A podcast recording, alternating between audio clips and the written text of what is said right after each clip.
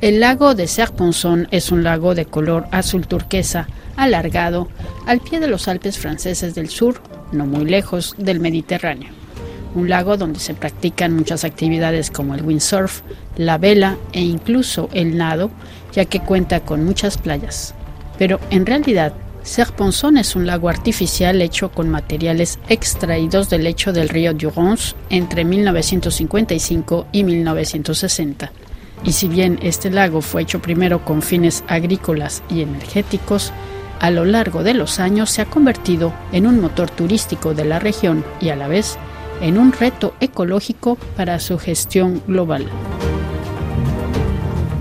Este año muchos lagos y embalses del sur de Francia se enfrentan a una gran sequía. El lago de Serponçon también ha sufrido esta situación y su nivel de agua bajó muchísimo aunque el día que fuimos a hacer este reportaje cayó un gran aguacero. Este embalse en tiempo normal contiene un gran volumen de agua, más de mil millones de metros cúbicos, lo que lo hace el lago artificial más grande de Francia y el segundo en Europa. Alexis Obespin es el director de la Oficina de Turismo del lago de Serponçon y nos da una breve presentación. Aquí estamos en el sur de los Alpes franceses eh, entre montaña y el mar Mediterráneo. Es una zona natural, no hay industria aquí, solo montañas y un lago que es el más grande, el lago artificial, el más grande de Francia. Y es como una, una destinación muy natural, con color uh, muy, muy azul, muy verde. un color turquesa, ¿verdad? Este, este lago. Sí, parece un poco como los Caribes. No, no todo el tiempo, pero en verano cuando hay el sol, los barcos en el lago, parece como nosotros lo, lo llamemos la Dolce Vita, como en Italia. Ahora, este, este lago en realidad es muy reciente, ¿no? Porque es un lago artificial, ¿no? ¿Cuándo fue creado?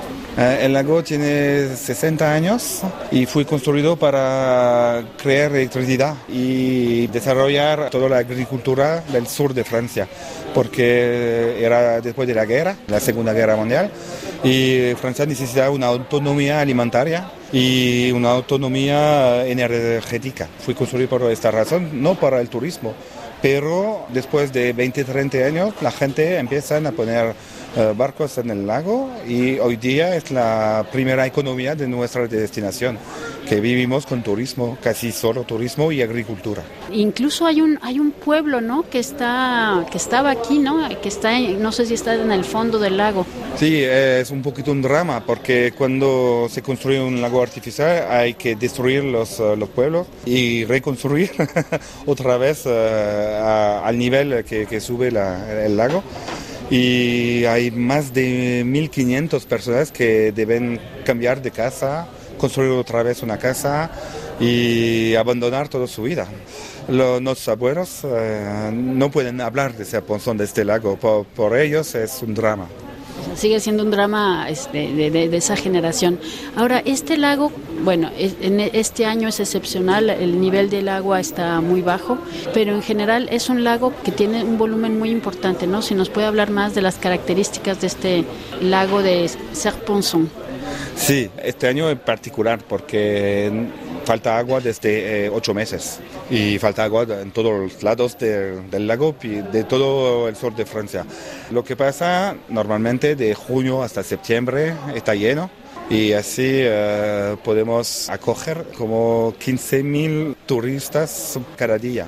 Tenemos 70.000 eh, camas de hostelería, de camping, de todos los tipos y es la zona la más eh, frecuentada eh, de todos los Alpes en el verano, de todos los Alpes.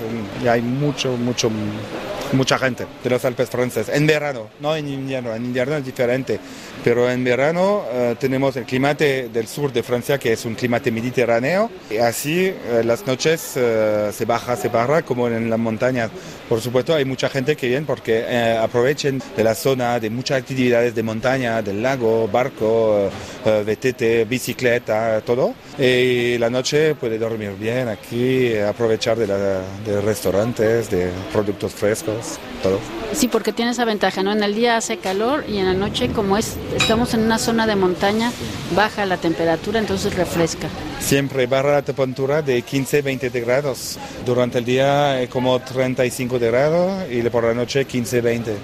Es muy, muy suave.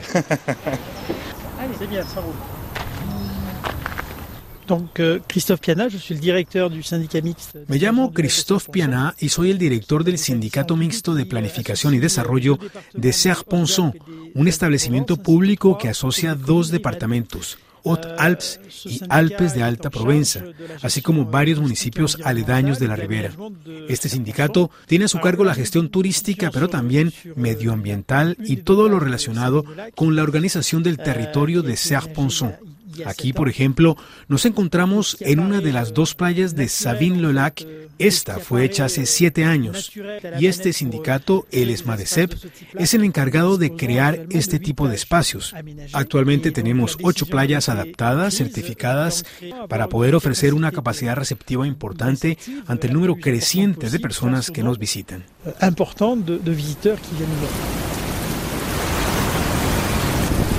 Le preguntamos al director de la Oficina de Turismo de Serponson, Alexis Obespan, cómo concilian la propuesta tan variada de actividades turísticas con el desarrollo sostenible, cómo logran preservar este lago.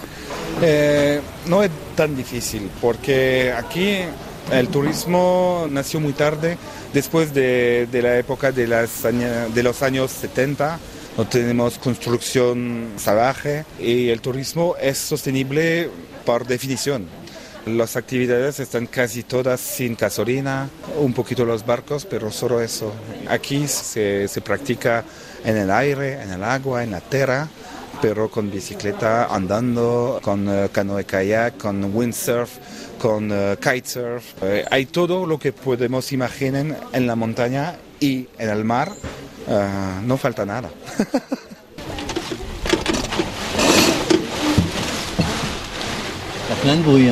Al pie de las montañas del macizo de Secran, el lago de Serponzon se encuentra en una geografía particular que le permite efectivamente proponer diferentes actividades náuticas. Thierry Alamano, presidente del Comité Departamental de Vela de Haute-Alpes, Altos Alpes, confirma las propiedades climáticas propias del lago de La especificidad aquí es el viento térmico. El lago acoge al agua proveniente del deshielo. Al principio de la temporada de verano el agua puede ser muy fría, 10 a 12 grados, pero como estamos en un clima mediterráneo, la temperatura del aire puede alcanzar los 30 grados. Y esa diferencia de temperatura hace que se instale un flujo de aire. Ese viento se levanta por las tardes y se queda hasta las 6 de la tarde. En la mañana, por el contrario, el lago es un espejo, pero la tarde siempre hay viento, lo que permite un sinfín de actividades relacionadas con la vela. Otra especificidad es que estamos en un valle que si bien no es muy cerrado, sí está en medio de las montañas, lo que permite canalizar las corrientes de aire y así tener aceleraciones de viento muy interesantes.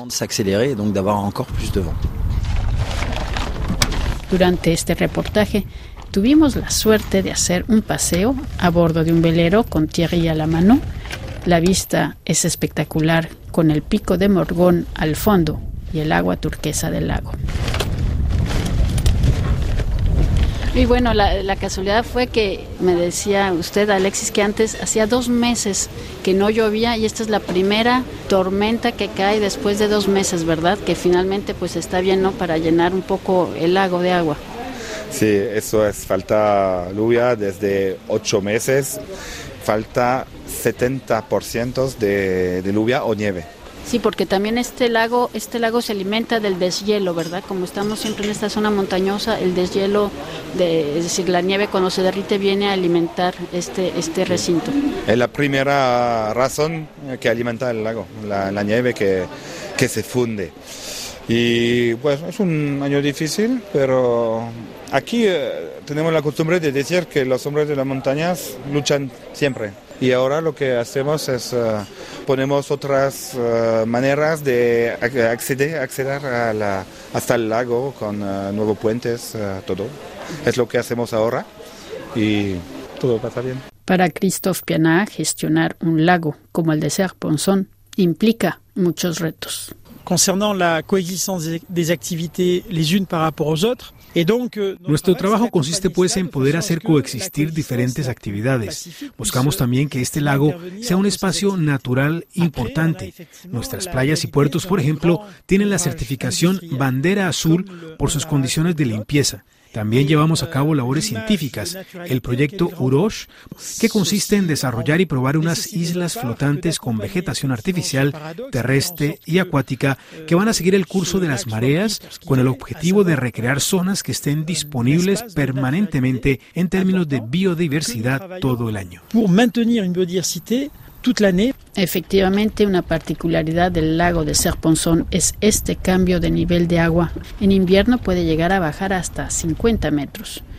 Alexis Obespan, director de la Oficina de Turismo de Serponzón, también nos habla de las múltiples vocaciones y en los 80% que están para la agricultura y también para beber. Toda la, toda la zona de Marseille bebe el agua del lago de Serponzón también.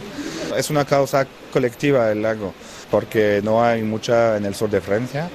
Esa es nuestra identidad, vivimos aquí. Pero lo curioso es que, digamos, en invierno es, es común ver el lago que baja, baja el nivel del agua, incluso se llega a ver un, poco ¿no? las ruinas del, de los pueblos que, que fueron inundados.